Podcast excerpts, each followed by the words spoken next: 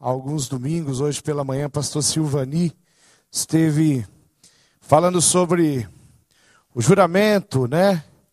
A promessa, o jurar, a mentira. E eu queria que você abrisse ali Mateus, capítulo 5, no versículo 43 a 48, e nós vamos falar um pouquinho sobre o amor perfeito de Deus. O amor que Deus tem oferecido a cada um de nós, e nós vamos falar sobre amar o próximo, amar o semelhante. A palavra de Deus diz assim, ali no capítulo 5, no versículo 43 até o 48. Vocês ouviram o que foi dito: ame os seus amigos e odeie os seus inimigos. Mas eu, eu lhe digo: amem aos seus inimigos e orem pelos que perseguem vocês, para que vocês se tornem filhos do Pai de vocês, que está no céu, porque ele faz com que o sol brilhe sobre os bons e sobre os maus, e dá chuva tanto para os que fazem o bem como para os que fazem o mal. Se vocês amam somente aqueles que os amam, por que esperam que Deus lhe dê alguma recompensa? Até os cobradores de impostos amam as pessoas que os amam. Se vocês falam somente com os seus amigos, o que é que estão fazendo demais? Até os pagãos fazem isto. Portanto, sejam perfeitos, assim como é perfeito o Pai de vocês que está no céu. Amor perfeito de Deus. Queridos, eu queria fazer algumas considerações desse texto. Queria que você, durante a mensagem, olhasse para dentro do seu coração e tentasse enxergar você nesse texto. Que texto que é esse? Um trecho do Sermão do Monte. Sermão do Monte que foi pregado, falado por Jesus Cristo aos seus seguidores, aos seus discípulos. A grande questão é que nós estamos diante de um trecho do Sermão do Monte que é considerado, e você vai entender o porquê disso, o trecho do Sermão do Monte mais difícil de se aplicar, de se colocar em prática. Mas, pastor, não é difícil amar o semelhante, não é difícil amar o próximo. Vamos tentar entender isso. Eu queria fazer algumas considerações. A primeira consideração que eu quero fazer é a respeito da mensagem que Jesus pregou, do sermão do monte para com o seu povo, as pessoas que estavam ali ouvindo, aquelas pessoas que faziam parte ali do judaísmo, os israelitas aqueles que vivenciaram e ouviram a palavra de Deus. Primeiro, Jesus traz sem sombra de dúvida um desafio muito grande para aquelas pessoas. Mas as pessoas para quem Jesus pregou compreendeu e entendeu com muita facilidade a respeito do que Jesus estava falando. Eu tenho certeza que no início eles fizeram um pouco aqui de João sem braço. Mas eles compreenderam exatamente o que Jesus estava falando. Mas o que Jesus estava falando vinha de encontro a, a, a, aquilo que eles não estavam fazendo, não faziam na prática. Quando nós olhamos para o panorama de rivalidade que existia naquele povo, no coração deles, é uma coisa muito simples. Quando nós falamos de inimigo na nossa sociedade, se eu perguntasse aqui, se eu falasse aqui para você dizer para o irmão do lado aqui quem são os teus inimigos, eu tenho certeza que de pronto, o que você responderia para o teu irmão provavelmente seria assim: eu não tenho inimigos. Com muita facilidade nós fazemos isso. Não, não, eu não tenho inimigo. Não era a realidade aqui desse povo. Eles tinham inimigos. E quando nós falamos de inimigos, nós estamos falando de nações. É uma nação que durante toda um, todo um, o, o, processo de existência, eles sempre foram atacados por outras nações. Em vários momentos eles foram presa de nações, foram é, levados, foram para o cativeiro de nações vizinhas, nações próximas, de impérios. Então, quando fala de inimigo, quando Jesus está falando de inimigo, para aqueles homens, eles sabem exatamente o que Jesus está falando. Jesus está falando dos caldeus, Jesus está falando dos amonitas, Jesus está falando dos, dos egípcios, Jesus está falando até dos samaritanos, aqui pertinho do lado. Gente que eles são inimigos, e a lei mosaica, ela falava a respeito de como o, aquele povo, o israelita, tinha que tratar o seu próprio povo. Veja lá no livro de Levítico, no capítulo 19, tem um trecho aonde a lei, aonde a, a Moisés está falando sobre como tratar os, os, o próximo, que aqui eles entendem como próximo. Não guarde ódio no coração contra outro israelita, mas corrija e com é, franqueza, para que você não acabe cometendo um pecado por causa dele. Não se vingue, nem guarde ódio de alguém do seu povo, mas ame, ame os outros como você ama a você mesmo. Eu sou o Senhor e estou falando isso. Aqui tem um mandamento para aquele povo. Aqui tem um mandamento para o povo de Israel. Aqui a lei mosaica está falando: olha, vocês têm que se amar e têm que viver bem, têm que se respeitar. A grande questão é que ao longo da história, esse mandamento foi sempre olhado com muito com muita cautela e, com, e, e, e, foi vivido, de certa forma, por aquela nação. A questão é que eles aprenderam direitinho isso aqui, e eles amavam é, os, os, os, seus patrícios, eles amavam ali os seus conterrâneos e, e faziam isso, e tentavam viver isso. Tanto que quando o jovem rico está diante do Senhor, ele fala isso: Olha, eu tenho cumprido a lei, eu vivo a lei, eu faço direitinho o que a lei manda. E Jesus está citando esse texto aqui. Jesus está se referindo a esse texto. E Jesus está falando para eles: olha, queridos, vocês viver isso é simples, é fácil. O que eu estou dizendo para vocês é que vocês têm que amar não somente os seus conterrâneos, não somente o nosso povo, mas vocês têm que amar os inimigos. Aí quando Jesus fala, vocês têm que amar os inimigos, eles entenderam direitinho de quem Jesus estava falando. Aí Jesus traz um grande desafio. Nós estamos diante de um mestre, nós estamos diante de um Senhor, nós estamos diante de um homem que sempre potencializou de uma forma muito grande a lei.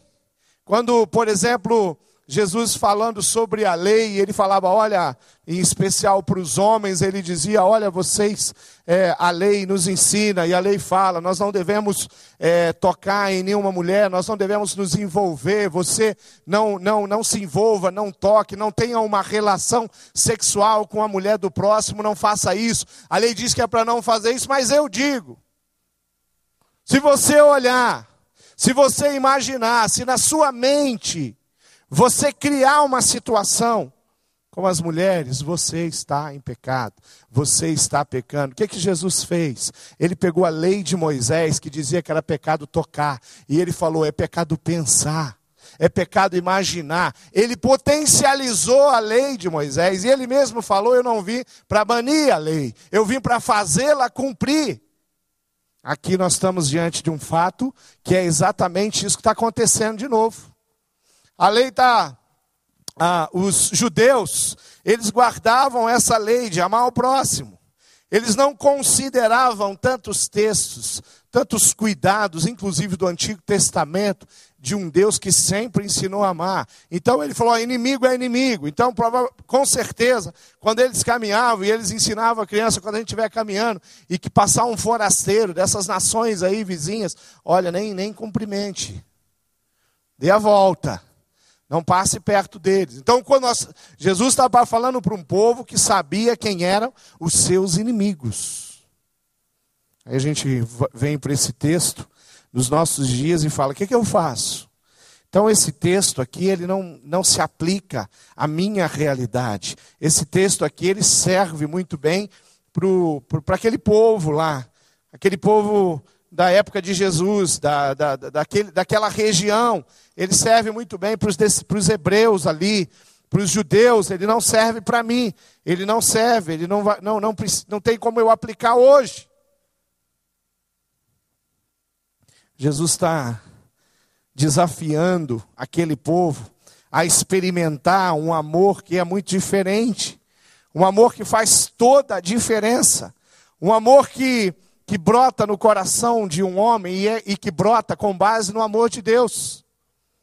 Eu li uma história, enquanto eu pesquisava e preparava essa mensagem, Eu li a história de um missionário, o nome dele é Winfried Greenfield, é um famoso médico missionário, ele nasceu em 1865 e em 1892, ainda, ainda na faixa dos, da, da, de 20 e poucos anos, ele dedicou a sua vida ao povo ali no Canadá, serviu no Canadá como missionário durante muitos anos. E próximo à sua morte, que aconteceu em 1940, alguém perguntou para o Winfried: escuta, missionário, o que, que mais te motivou a dedicar uma vida inteira, como foi a tua, em prol dos outros, em abençoar os outros? E ele contou uma história. E ele contou a história que lá naquela, naquele período de vinte e poucos anos, ele já médico, ele é, atende ali uma mulher que chega é, numa situação muito grave. O marido havia jogado a lamparina em cima dela, incendiou a esposa, e aquela mulher estava no leito, e ali tinha com certeza pessoas que, o conheci, que conheciam ela, vizinhos, que estavam revoltados com a, a situação com que o marido tinha feito, e tinha ali também policiais que estavam ali é, e chegaram até ali para ouvir dela um depoimento de que, do que tinha acontecido, para que eles pudessem então efetuar aquela prisão e fazer aquilo que tinha que ser feito. E ele conta que eles estavam ali, mas aquela mulher nada falava.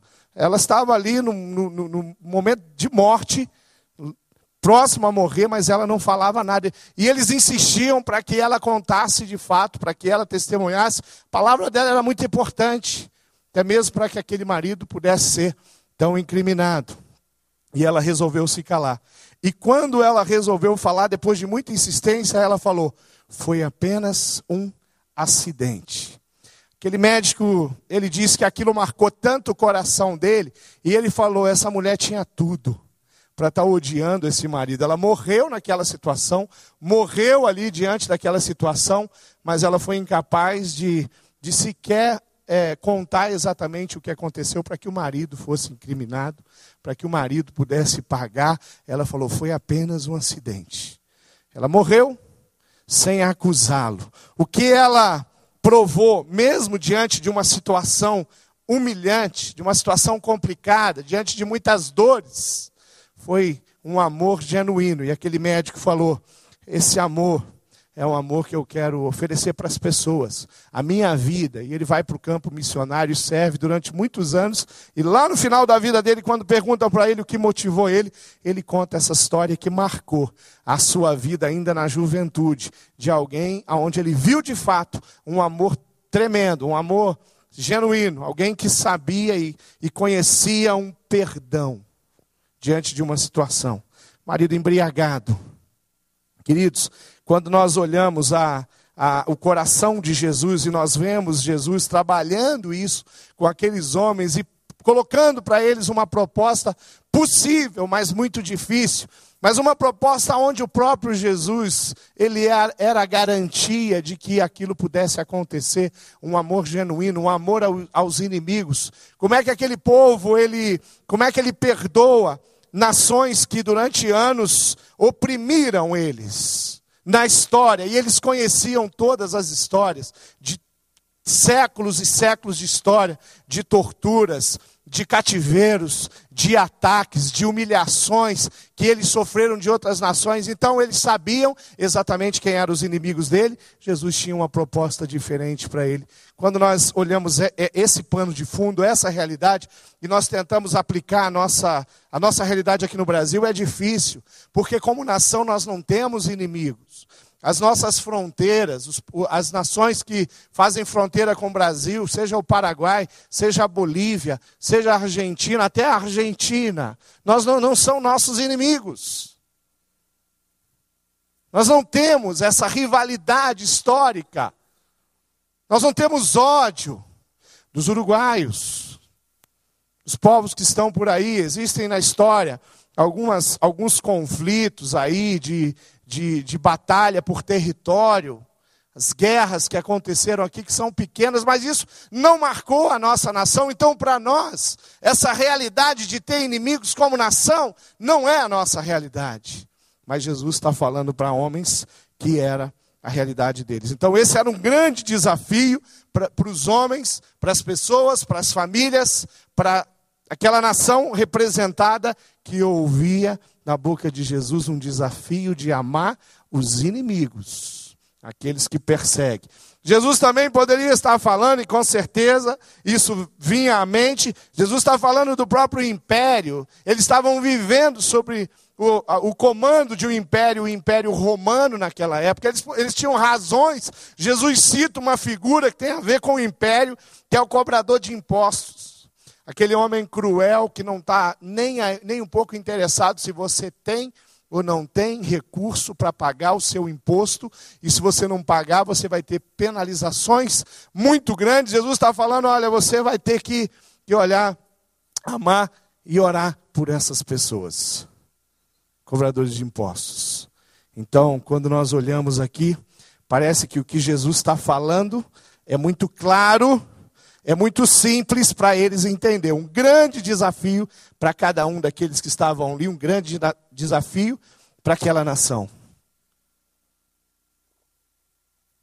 Segunda consideração que eu tenho para com esse texto é que esse texto tem um grande desafio para a, a nossa sociedade, a sociedade que, que, que a gente vive hoje, nos nossos dias. O que que isso o que, que isso implica? Na mesma dimensão que aqueles homens viviam e, e, precisavam entender e compreender esse ensinamento de Jesus, eu e você também precisamos entender e compreender esse ensinamento de Jesus. Jesus é o, o, o maior exemplo que nós temos de amor incondicional. Ele provou na cruz do Calvário, ele mostrou na cruz do Calvário exatamente que amor é esse. Um amor que não dá para a gente é, simplesmente ignorar, mas é um amor que, que faz toda a diferença. E quando a gente começa a observar e fala assim: será que é possível alguém, eu, por exemplo, ter esse amor de Jesus hoje e viver essa forma e olhar para o lado e considerar as pessoas e todo tipo de pessoas? Será que isso é possível? Será que eu posso fazer isso? Tem um, uma, uma história que aconteceu durante a, a guerra da independência dos Estados Unidos, um homem chamado Wildman, lá da região de Frata, na Pensilvânia, ele adquiriu uma, uma má reputação e era conhecido porque aquele homem agrediu verbalmente e se posicionou contra um pastor chamado Peter. E ele era conhecido, era um desafeto muito grande do pastor Peter. E o que aconteceu é que, por tantas razões, aquele homem foi condenado à forca. E quando esse pastor, é, ali na Pensilvânia, ficou sabendo que aquele homem chamado Wildman estava é, condenado à forca, ele ia ser enforcado por um general chamado George Washington. O que ele faz? Ele viaja é, 95 quilômetros até a Filadélfia e ele vai falar com o general e ele começa a aclamar ao, ao general para que ele desse o perdão, aquele homem não o enforcasse. O general então olha para o pastor Peter e fala: Olha, eu não tenho condição de revogar a pena desse homem só pelo fato dele ser teu amigo. Eu não tenho como fazer isso. E aí o pastor Peter fala: Não, você não está entendendo. Ele não é meu amigo, ele é meu desafeto. Esse homem já me causou muitos problemas e muitos danos. E a história conta que o general George Washington ele, ele dá o perdão e ele não enforca aquele homem a pedido do pastor Peter. Queridos, esse pastor poderia ficar na dele, ah, mas ele bem que merecia, né? Tem gente, esse tipo de gente tem que ser enforcada mesmo. Serve para nada. Será que a gente não fala isso de vez em quando, diante de algumas matérias no jornal? Será? Eu ouvi uma, uma situação, conversei com uma pessoa e tivemos um, um tempo ali de conversar e esclarecer algumas coisas, mas isso aconteceu na semana passada. Alguém indignado falou para mim, Márcio, o, o governo vacinou todos os presidiários da vacina, da, da gripe. E isso é um absurdo, porque o trabalhador tem que pagar, é 60 reais a vacina. E os, não vou usar a palavra, né, aqui, torpe, esses, é, que fiquem lá. Aí eu falei, querido, você não entendeu uma coisa. Esses caras estão confinados dentro de um presídio, dentro de uma delegacia. Esses caras precisam da vacina. O governo vacinou os presidiários que estão nas delegacias, sim. É, vacinou aqueles que estão no, no presídio, sim. Vacinou as crianças que estão nos lares, que vivem junto, aglomeradas. Para quê? Porque eles estão no grupo de risco. E se ali naquele presídio, e quem já entrou, quem já esteve ali no Marcelo, quem teve uma delegacia superlotada, sabe, basta um ali estar tá com a gripe, complicou geral. Porque a comunhão lá é muito grande. Mas às vezes a gente começa a julgar as pessoas, o nosso coração começa, aí os nossos inimigos começam a aparecer. Aí a gente começa a mostrar as nossas garras. E aí a gente tem que olhar para a cruz e falar: Deus, misericórdia da minha vida. Tira de mim esse sentimento.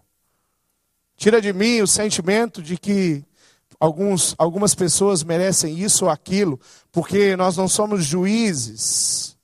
Quando a gente olha Jesus falando, e ele diz de uma forma muito especial: ele fala, vocês ouviram o que a lei disse. Amarás a teu próximos e odiarás o teu inimigo. Se proteja, fique longe. Porém, eu digo uma coisa para você: amai os vossos inimigos e orai por aqueles que vos perseguem. Amai aqueles que prejudicaram você. E ore por aqueles que são desafetos, sim. Aqueles que prejudicaram você. Então, esse texto é um grande desafio para aqueles homens que viviam com Jesus. E é um grande desafio para mim, para você, viver aquilo que Jesus ensinou. A terceira e última consideração que eu tenho a respeito desse texto é que não existe nem para mim, nem para você, nem para os judeus que ouviram Jesus, nem para os homens, os seguidores que estavam ali, dependente de onde eles eram, justificativa para não fazer aquilo que Jesus está falando, não amar o semelhante, não amar o próximo. E aí eu comecei a pensar quem são aqueles que nós podemos colocar numa lista como inimigos.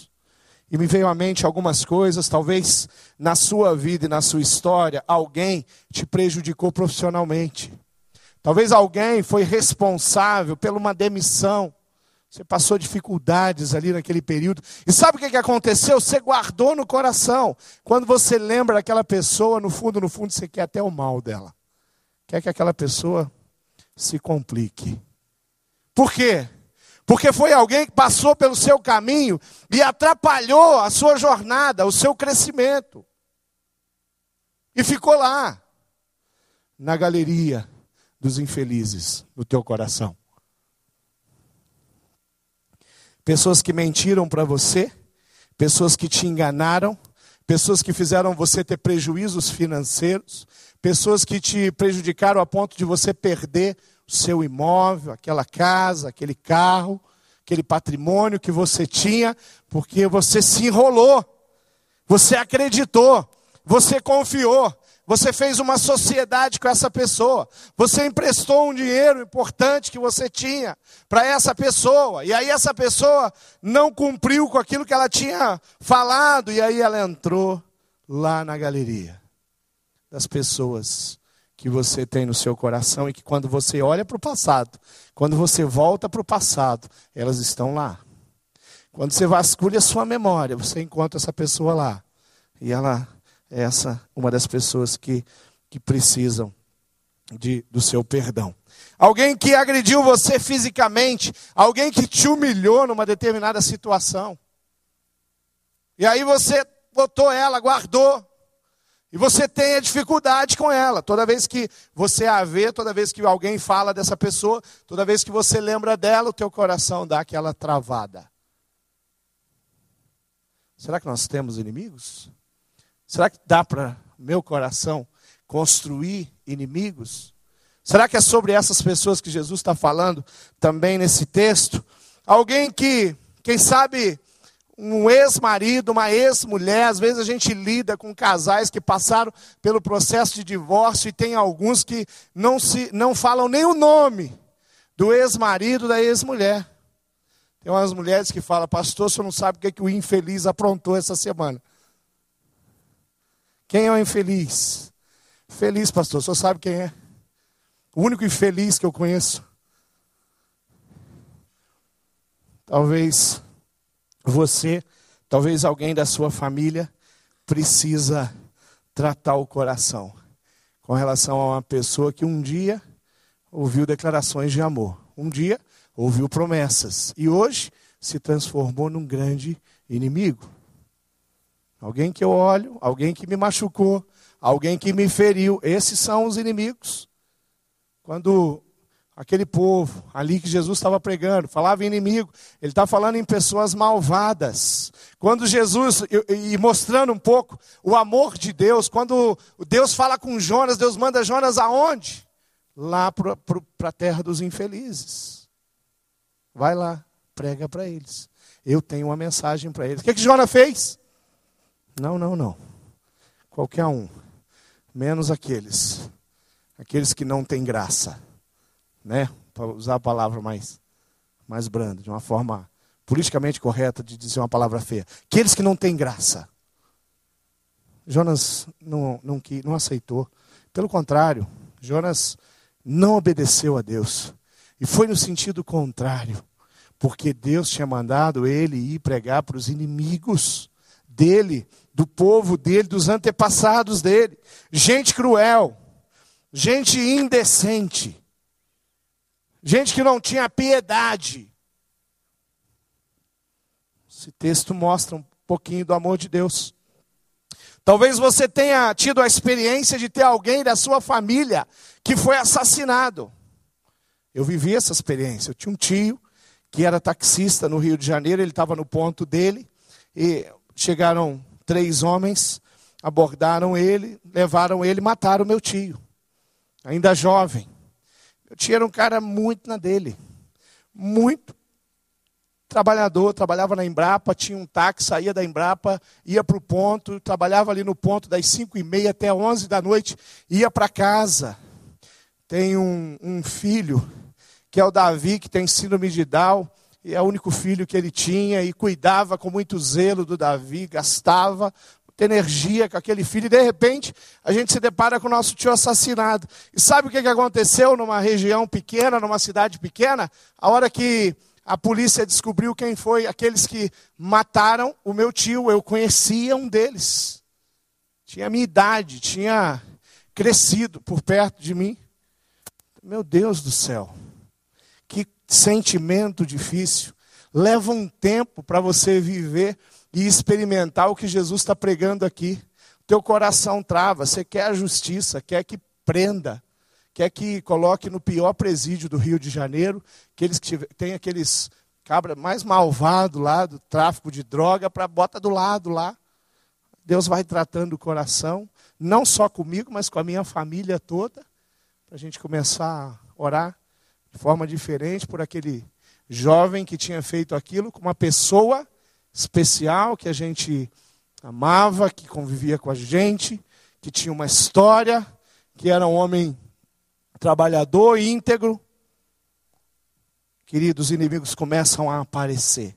As pessoas a quem a gente precisa liberar amor, e o amor que Jesus está propondo, elas começam a surgir. Caluniador. Você já sofreu calúnia? Alguém já falou inverdades a respeito da sua vida, esse cara é difícil de perdoar ele. A lista vai vai vai crescendo, vai crescendo, e só tem um jeito de resolver isso aqui. Só tem um jeito de resolver essas questões que envolve desafeto com alguma pessoa que é olhando na cruz que é olhando o exemplo de Jesus, que é vendo como é que ele fez e o que Jesus fez com aqueles que o agrediram, com aqueles que o humilharam. O que, que ele fala para essas pessoas? Como ele trata essas pessoas? E ele morreu pelos discípulos dele, ele morreu pelos seguidores mais queridos, que ele amava, que ele gostava de estar junto. Ele morreu por todos aqueles soldados romanos, por todos aqueles judeus, por todos os mestres da lei que o condenavam, por todos os sacerdotes, morreu pelo sumo sacerdote, morreu pelos, pelos governantes de, em Roma, pelo, por César, por Herodes, ele morreu por todos aqueles homens que colocaram ele na cruz. Ele morreu por mim e morreu por você. Quando nós olhamos para Jesus e nós entendemos que o amor que Jesus tinha era um amor tremendo. Jesus está falando: vocês têm que amar, vocês são meus seguidores, vocês são meus discípulos. A minha proposta para vocês é essa aqui. A minha proposta é que você pegue essa lista, e se na, a sua lista é maior, se ela é menor, se tem uma pessoa, se tem dez pessoas na sua história que você que marcaram a sua vida negativamente, Jesus está falando, você precisa orar por elas. Primeiro por você, pelo seu coração. Fala, Deus, tem misericórdia de mim. Coloca em mim esse sentimento. Livro de Provérbios, capítulo 4, versículo 20 e vi, até, até o 23 diz assim: Filho meu, atenta para as minhas palavras Inclina o teu ouvido às minhas instruções, não se apartem elas de diante dos teus olhos, guarda-as dentro do teu coração, porque são vida para os que as encontram e saúde para todo o seu corpo. Guarda com toda a diligência o teu coração, porque dele procede as fontes de vida. Você quer ter vida? Então viva os princípios os valores e os ensinamentos que Jesus teve. A maneira como ele quebrava o jeito. Ele indignava os homens quando ele falava com a mulher samaritana. Ele indignava os homens quando ele parava para falar com uma prostituta.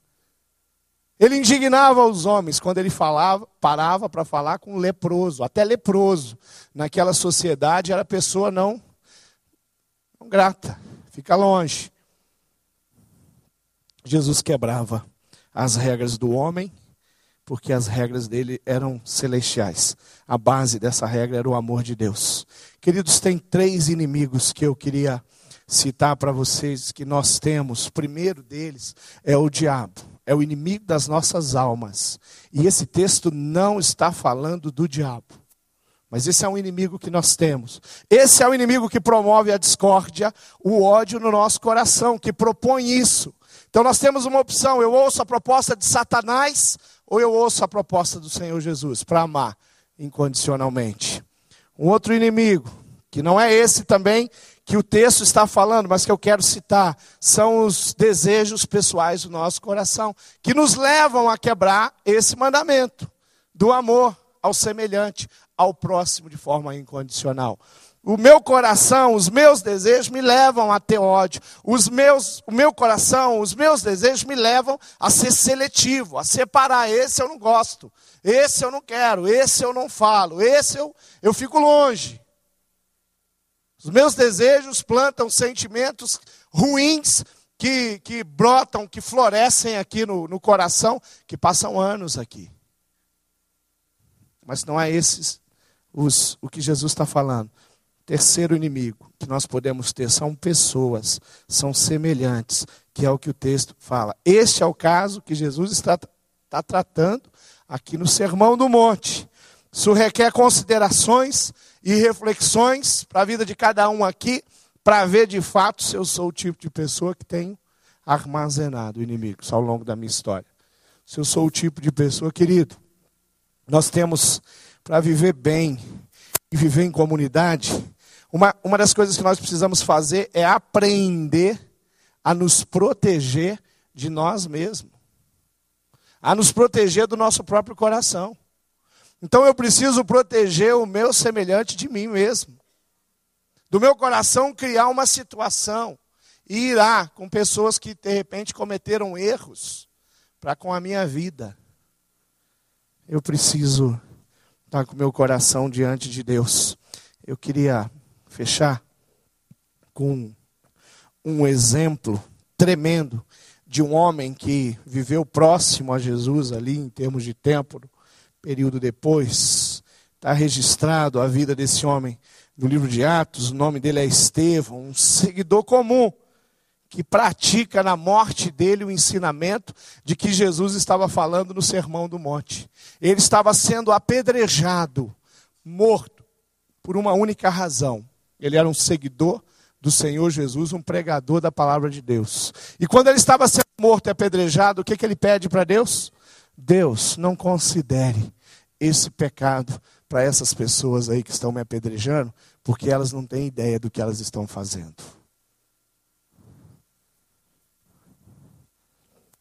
Não era mais comum, partindo de um coração humano, falar assim: Jesus, manda os seus anjos aqui, detona todo mundo. Não foi essa a proposta de um dos discípulos? Manda os seus anjos aqui, manda cada um com uma espada flamejante, né? E pega essa espada, passa no pescoço desses caras aí, os soldados romanos, todos esses que estão, enfia no, aqui no, no abdômen deles, anjo, a espada. Mas não é isso não. Ele fala, Deus, eles não sabem o que eles fazem. Não impute a eles. Não coloca na, na conta deles esse pecado. Tem misericórdia deles. É isso que Estevão faz. Então, Estevão ali na Bíblia é, a, é, a, é, o, é a, o, o exemplo que nós temos que dá para amar até aqueles que nos prejudicam e trazem prejuízos de morte para a nossa vida ou para a vida da nossa família. Razões qualquer que sejam, qualquer que sejam elas. Jesus era, Jesus na cruz, ele diz: Pai, perdoa-os, porque eles não sabem o que estão fazendo. Primeira frase que Jesus fala ali na cruz é essa. Uma das últimas palavras que Jesus falou como homem foi essa: Perdoa, porque eles não sabem o que estão fazendo. Será que não é isso que a gente deveria fazer e falar para algumas pessoas que ao longo da história prejudicaram a nossa vida, a nossa família, os nossos filhos, os nossos pais? Será que não é isso que está faltando na nossa vida. Jesus tinha o sinédrio ali para perdoar os imperadores, os soldados, o próprio povo dele, e ele fez de uma forma muito especial. Eu queria encerrar lendo Efésios, capítulo 6, versículo 10 a 17, que diz assim: Finalmente, Fortalecei-vos no Senhor e na força do seu poder. Revesti-vos de toda a armadura de Deus para poder permanecer firme contra as ciladas de, do diabo. Pois não é contra carne e sangue que temos que lutar, mas sim contra os principados, contra as potestades, contra os, contra os príncipes do mundo dessas trevas, contra as hostes espirituais da iniquidade nas regiões celestiais. Portanto, queridos, tomai a armadura de Deus e vive segundo a palavra de Deus. Vou ficar em pé. Queria que você ficasse em pé onde você está aí. Queria que você baixasse a sua cabeça, fechasse os seus olhos. E eu queria que você olhasse para dentro do seu coração. Quem sabe, se eu tivesse feito aquela pergunta no início e falado para você assim, dá uma olhada, você tem inimigo, diga para a pessoa do lado. Quem sabe você ia falar: olha, inimigo não, sou uma pessoa do bem. Mas quem sabe aqui ao longo da mensagem, você tem umas situações, umas pessoas que Deus colocou, que talvez você nem tenha pensado nelas, mas você deixou elas lá no passado e nem se. Talvez você nunca tenha feito uma oração pedindo a Deus pela vida dessa pessoa. Talvez você foi ferido por alguém da sua família eu tenho aconselhado e me encontrado ao longo dos anos do ministério aí com pessoas que têm o próprio pai como inimigo, a própria mãe, a sua própria família, pessoas que machucaram, que feriram. E às vezes a gente tem que levar essas pessoas a, a provar esse perdão. Dei o um conselho para um jovem uma vez. Ele veio e falou para mim muitas coisas a respeito do pai dele. E eu vi muita angústia quando ele falava, o sofrimento para falar. E eu disse para ele: Você precisa perdoar o seu pai. Aí eu dei um conselho para ele: Ele falou: Onde o seu pai? Aí ele falou: Pastor, meu pai já morreu, já faz uns quatro anos. Então você vai fazer um favor para mim. Você vai até o cemitério onde seu pai está. Você vai sentar lá no túmulo do seu pai. E você vai falar com Deus, que é representante e dono do seu pai. Aonde seu pai está, ele não tem como falar contigo. Mas tem um Deus que é dono e tem a vida de todo mundo que viveu e que vai viver ainda. Você vai lá, vai sentar e vai pedir perdão para esse Deus. E vai pedir para que Deus dê condição. E você vai pedir perdão para o seu pai. E você vai fazer isso. E eu fiquei no pé dele. E aí? Já foi lá? Pastor, eu vou lá amanhã. E ele foi. E ele me contou que ele sentou lá e ele começou a falar. E ele falou: Pastor, que eu comecei a falar, eu comecei a chorar. Acho que eu chorei uns 40 minutos ali. Mas eu perdoei o meu pai. E eu recebi o perdão do meu Deus. Querido, nada, nenhuma situação, circunstância na vida da gente, com desafeto por causa de dinheiro, pouco dinheiro, muito dinheiro, com desafeto por causa da vida profissional, com desafeto, porque tem gente, uma, uma, uma vez uma jovem me falou de uma professora, que ela, quando lembrava da professora, ela sentia ódio. E, e o, o, interessante naquela, na, conversando com ela, é que já fazia tantos anos que ela tinha aquela professora no coração dela, porque a professora humilhou ela uma vez na sala de aula. Eu não sei quem é, se Deus colocou alguém aí no seu coração. Eu sei que o meu Deus, o Deus que nós servimos aqui na igreja.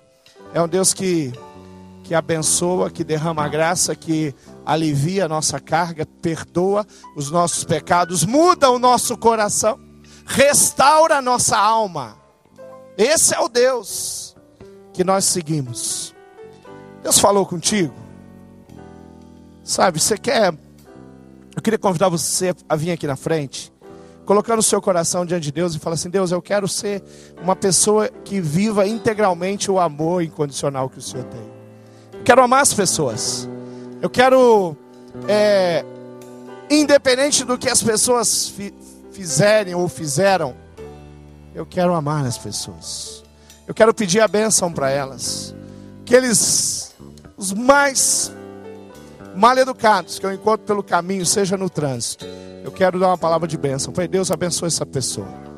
Deus ajuda ela. A boca dela é suja. Derrama graça. Livra ela como o Senhor me livrou. Você quer aceitar esse desafio? De viver a palavra de Deus integralmente? Dizendo, pastor, eu quero ser. Eu quero, eu quero liberdade no meu coração para com os outros. Eu quero deixar algumas pessoas do passado livres da minha maldição sobre a vida delas. Eu quero abençoar. É para cá. É para cá. Fala assim, pastor, eu estou aqui porque eu quero colocar o meu coração. Às vezes eu duvido do meu coração. Meu coração às vezes é enganoso. É aqui. É aqui que nós vamos orar. Nós vamos adorar o Senhor juntos.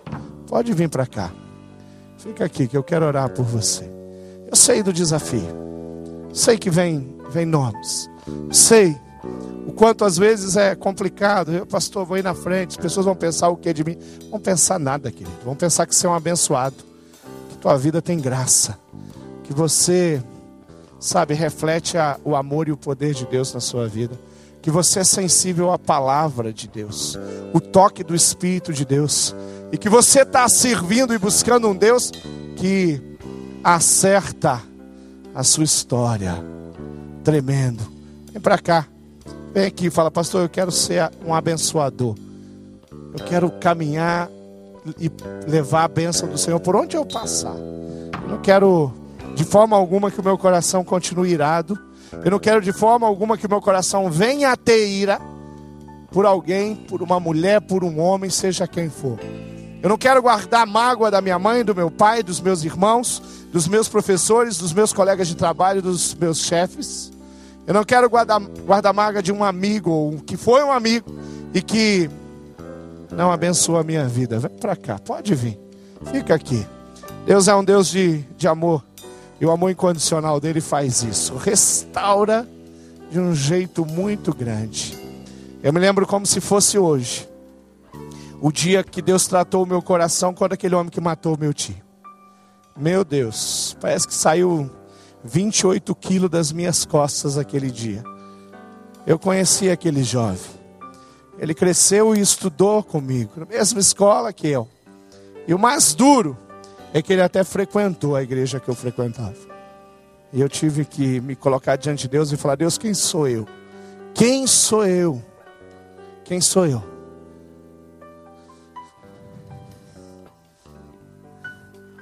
Deus de amor, Deus de misericórdia, Deus de bondade. Queridos, só Deus. Queria que você,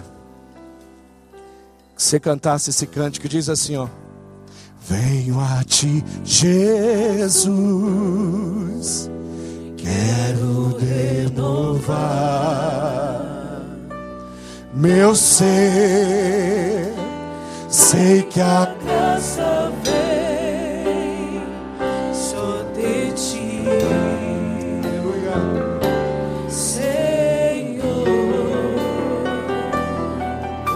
como é gostoso quando a gente descobre caminho do amor.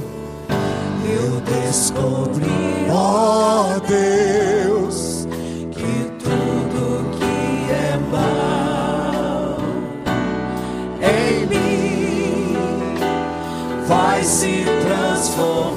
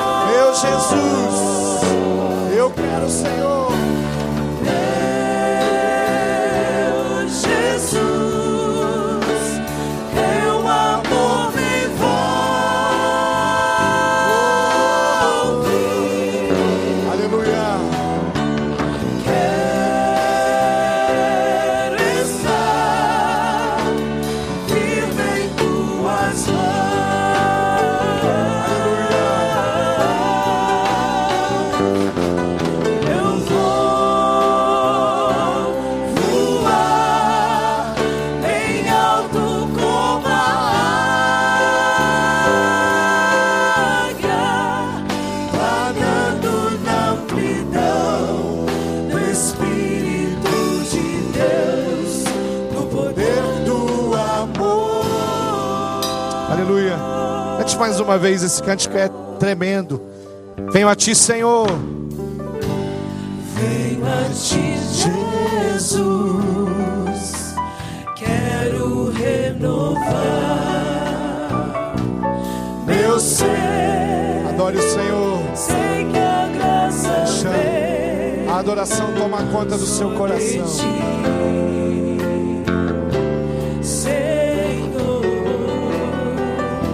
Eu descobri, Senhor.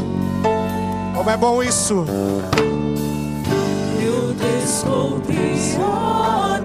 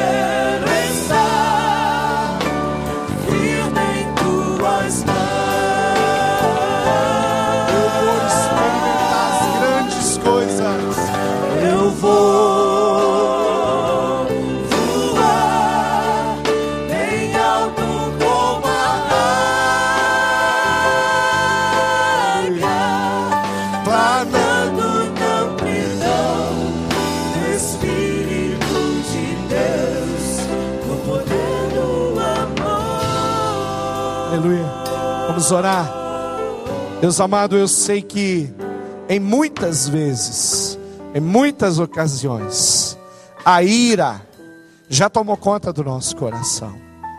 Durante a nossa história, em muitas oportunidades, pessoas ou nós tivemos dificuldade com pessoas semelhantes.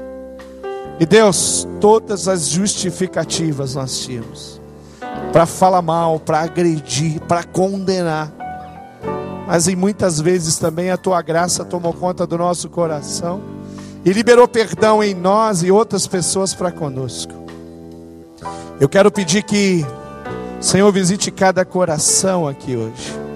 E que, como igreja, nós aprendamos a cada dia experimentar os teus mandamentos e os teus ensinamentos e vivê-los, Deus, praticá-los, a ponto de impactar a vida da nossa sociedade. Queremos continuar, Deus, entrando lá nos presídios, aonde a nossa sociedade às vezes recrimina tanto. E queremos falar com homens e mulheres que, para nossa sociedade, são tidos como malditos pelos crimes horrendos que cometeram. Queremos andar por essa cidade, Deus, no nosso carro e diante de circunstâncias, não levantar a nossa voz e não proferir palavras torpes para com os cidadãos da nossa cidade. Nós queremos, não queremos desejar o mal de ninguém, porque nós queremos viver os teus ensinamentos. E a minha oração é para que o Senhor libere aqui no coração da tua igreja o perdão que só o Senhor pode liberar para cada um de nós. E em nós o perdão, para que nós possamos liberar pra, com pessoas na nossa história, pessoas que nos desrespeitaram, pessoas que nos caluniaram, pessoas que nos prejudicaram, Deus, seja muitos ou seja poucos, tira, Deus, toda.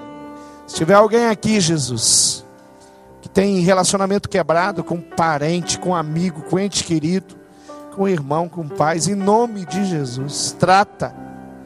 Deus, que nenhuma pessoa aqui esteja olhando para outra pessoa agora, mas olhando para o seu próprio coração nós queremos responder por nós.